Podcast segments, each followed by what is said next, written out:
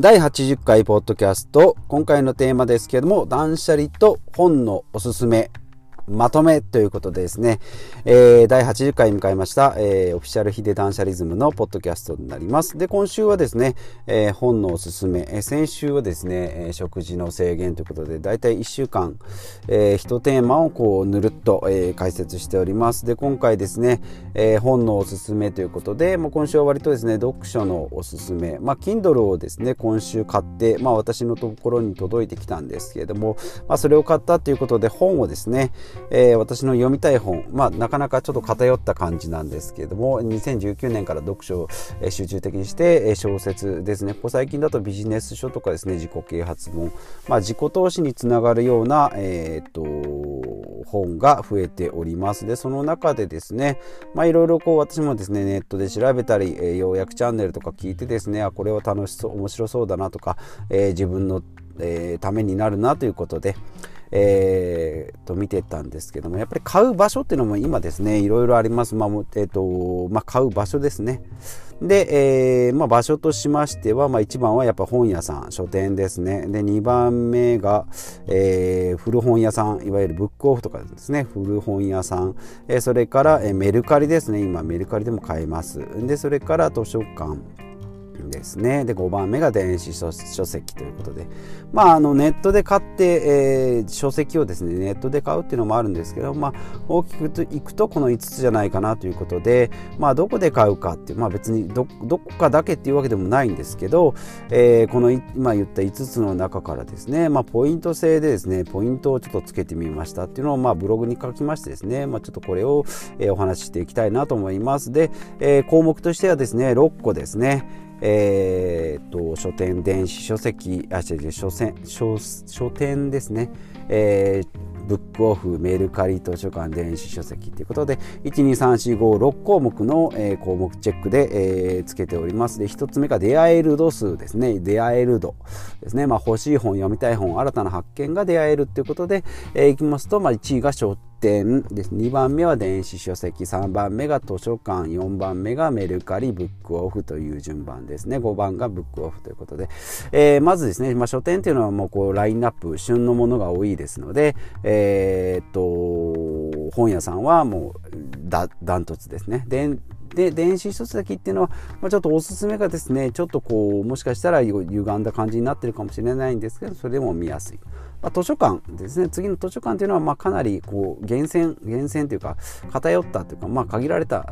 ものはあるんですけどカテゴリーごとに並んでるので、まあ、その中から、まあ、ちょっと新旧がですね入り乱れてるっていうのがちょっと一つあれですけれどもね、えーまあ、あとおすすめ店員さんのおすすめっていうのは本屋さんとかにはない。あにはあるけど本屋、えーと、図書館にはないですね。おすすめの仕方ですね。で4番目はメルカリですけどもメルカリはですねズバリ検索。この本この作者の本っていうふうに検索しないといけないので、まあ、出会える新たな出会いっていう点ではちょっと低めかな。でブックオフっていうのは、えー、まあ作者ごとに並んでるんですけども在庫のムラがあるということで。え1番が出会えると。2番目がですね価格ですね。値段ですね、えー、値段の、えー、まあ、安い順ですね、まあ、コスパがいいコスパというか、まあ、コストが一番安いところで言うと、まあ、図書館、まあ、無料ですね、まあ、無料といっても、まあ、税金なので、まあえーとまあ、その時借りる時にはお金がかかりませんよということでですね、まあ、使わない手はないっていうのが、まあ、図書館。でブックオフですね、まあ、110円からあります。でメルカリっていうのも、えー、まあ中古本の中でもまあ安い、まあ、300円以上っていうのがあるので、えー、ブックオフよりはちょっと高いっていう位置づけですね。で電子書籍は、えー、まあ新品とかでも本屋さんで1500円のものが1割引きぐらいで買えたりしますし、まあ、Kindle のアンリミテッドとかだったら、まあ、月額ですね。1000円990円で読み放題とかになります。で一番最後はまあ書店、まあ、定価販売ですね。いうので価格。で3番目は移動のコストですね、えー、お店に行く時間ですね。えー、その施設に行く時間ということで、えー、一番かからないのは電子書籍ですね、まあ、もちろんダウンロードしたらいいのでその場ですね。でメルカリっていうのは家まで届けてくれる。で、まあ、ちょっと時間がかかるという時点意味ではまあちょっとかかるんですけど。で3番目は書店ということで、まあ、本屋さんには行かないといけない、まあ、行かないといけないというか、まあ、見に行ってほしいなと思って買う分にはいいんですけどまあその一冊の本を買いに行くには、まあ、行く買えるっていう手間がかかるで、まあ、ブックオフ図書館もそうですねね、時間的コストですね。先ほど言いました。時間的コストと言いますと、やっぱ電子書籍っていうのはダウンロードの時間だけ。で、2番目は本屋さん。で、3番目はメール借りなので、まあ、届くまでですね。えー、で、4番目と5番目が到着で、図書館とブックオフですね。まあ、行って探してなかったりっていうのがあるので、それそういう意味では時間的コストは結構かかるかな。で5番目は断捨離的視点でいきます。持ち運び。でいきますと、まあ、電子書籍はかさばらない。で2番目は図書館。借りたら返すので、まあ、物が残らない。で、メルカリいいですね。まあ、これがちょっとくせ者なんですけどね。買うのは買って、で、売れるけども、その手間とかですね、まあ、時間もまたここでプラスオンされる。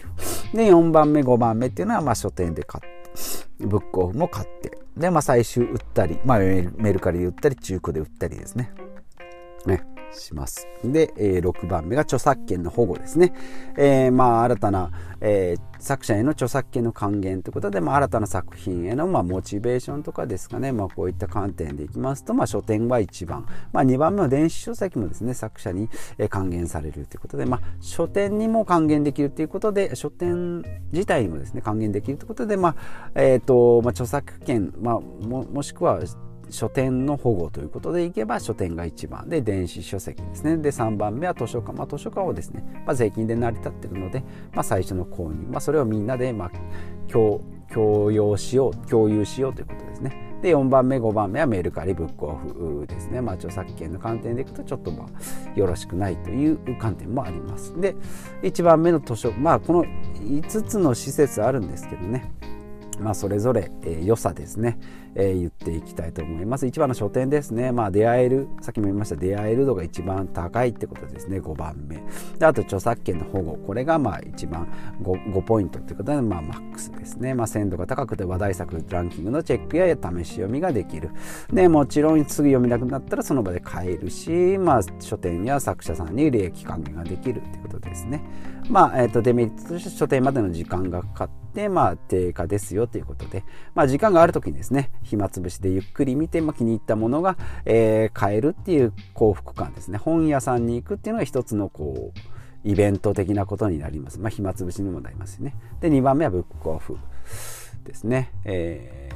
まあ私としましては本屋さんはやっぱり買うことが正直申し訳ないけど少ないんですね。まあでもいい本があるかなというのは見に行きますね。で、2番目ブックオフですね。おすすめは旧作。で、書店はまあもちろん最新作ですね。えー、で、トータルが、えー、14ポイントっていう、まあ急にポイントが出てきましたけどね。えー、書店だと20ポイントですね。えー、まあ5段階評価の、えー、1, 点 ,1 点ずつつけてで、ブックオフが14ポイントで、まあもちろんブックオフ本ですね、110円の本が買えるっていう100円プラス税ですね。で、まあ、括弧の話題作ですね、文庫本、文庫本小説なんかが、まあ、110円。とか、まあ、220円ぐらいで、えー、大きい、大きい本も買えますので、で気軽にま大人買いもできるし、まあ、今まで本読んだことない人が始めるんだったらもううってつけですね割り切って使うには一番いいんですけどあまりここですね110円しか買わないっていうマインドになってしまうと作品がこう偏ったりですね本当にいい本には出会えないのでまあ私は使うんだったら小説とかですね過去の小説を読むところだと思ってます。で、3番目はメルカリですね。これも私も使ってます。新旧なんでもですね。えー、そうですね。いろいろ、まあ便利は便利なんですけど、ポイントにすると17ポイントっていうことで、出会える度数には2、えー、価格コストは3、移動コスト4、時間コスト3、えー、断捨離3、えー、著作権保護っていう。で、ポイントにすると結構中途半端なんですけど、まあ、一括一括検索できて、まあ、すぐ買える買ったら読んで売れるっていうことで、まあ、今の時代に即したところかなと思うんですけども、まあ、注意点としては少しでも安く買おうと思ってずっとスマホにくっついたりですね、えー、高く売るためにですねこうじーっと待ってこう粘って粘ってでやるんですけど結局1500円で買って、えー、1000円で売ろうと思って値引かれて800円。でそこから送料と手数料取られて実質600円。でそこにかける時間が1時間とかとか1時間にもっといって2時間配送とかですね、えー、とか言って2時間っていうとそこで1冊読めたりするんですね。この人的コストっていうのは結構高くつくかなというふうに思います。まあ物は残らないので良かったり、まあ、メルカリをですね、えーまあ、メルカリの実績をつけたい方にはおすすめですね。えー、まあ、家の断捨離と合わせてやるとかなり効率的ですね。はい。で、4番目は図書館。これおすすめですね。まあ、参考文献とか歴史書とか名著とかですね。まあ、普段買えない、えー、ちょっと古い、古い本ですね。これは20ポイントですね。出会える度数3、価格コストはマックスの5、えー、移動コストが2、時間コストが2、断捨離的には 5, 5ポイント、著作権保護はまあ3ということで、みんなの税金で成り立っているので、えー、逆に使わない手はないということで、まあ、利用が無料で、インターネットで今検索もできますし、えうちの近所の図書館もですね4軒ぐらい市内にあるんですけども、えー、と一番近くのところに、えーと集めてきてくれるんですね。えで、そこで借りて、で、返す時もそこで借りたり、延長とかもネットでできたりですね、本の検索もできて、予約もできて、っていうので、えー、借りる時と返す時だけ行けばいいということで、あとはネットで処理ができるですね。まあ、高額とか希少な文献とかレシピなんかを気軽に、レシピなんかいいですね。もう一回見たら、あもうすぐ次のとかっていうのもできるので。ただ、まあ、デメリットとして扱いのない本とかですね、まあ、旬のものはそんなに早く入ってこない。で、まあ、貸し出しか、返却の時の移動と、まあ、手間ですね。まあ、返却期間が2週間とかですね、延長しても4週間だったりするので、まあ、その期間に読まないといけないのがメリットなのか、まあ、逆に、えー、まあ、気合入れて読むぞってなるのか。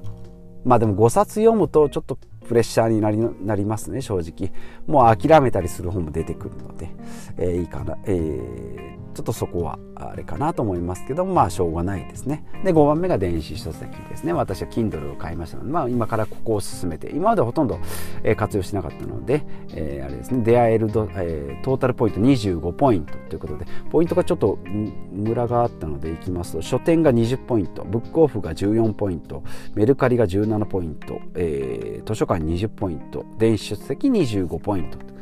ほぼほぼですね、えー、と移動コスト時間コスト断捨離っていう点でマックスポイントがついております。で、まあ、検索もできますしすぐ読める。何冊分も何百冊何千冊持ち持ち運べますのでね、えー、置くスペースがいらない。で Kindle Unlimited だったらですね、えー、無料の本がある。まあただこの無料の本にさっきのブックオフもそうなんですが無料の本に固執しすぎるとあまりいい本に出会えないので、えー、だからこの辺をですね図書館とかブックオフとかいろいろ、まあ、最後にまとめますけどね。使って、えー、いい本はすぐサクッと買うと。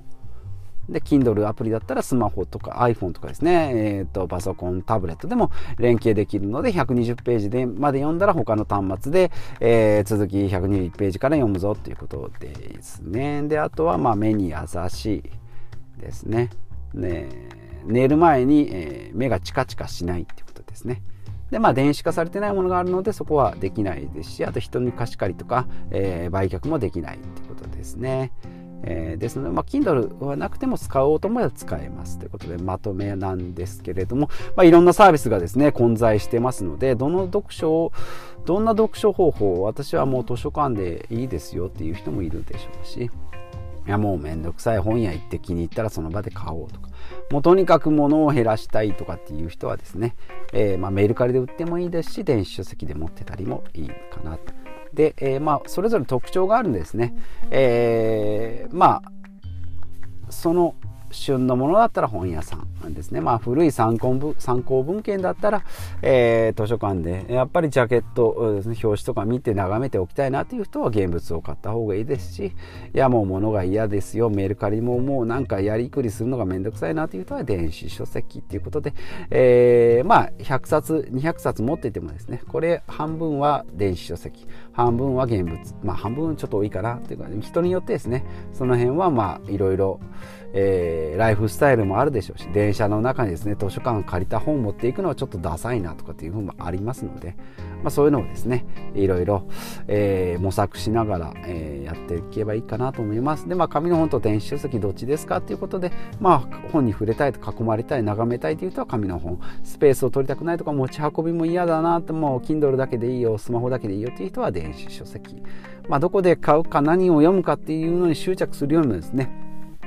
どんな本を読んでですね何を得て、えー、まあ、どう行動するかアウトプットですね、まあ、これがま人生を変える素敵な一冊に出会えるということじゃないかなというふうに思いますので今日は本の出会い方の、え、まとめということで、まあ、おすすめの今回は本じゃなくてですね、え買う場所ですね、え一通りまとめてみました。ということで今週も以上になります。ではまた来週お会いしましょう。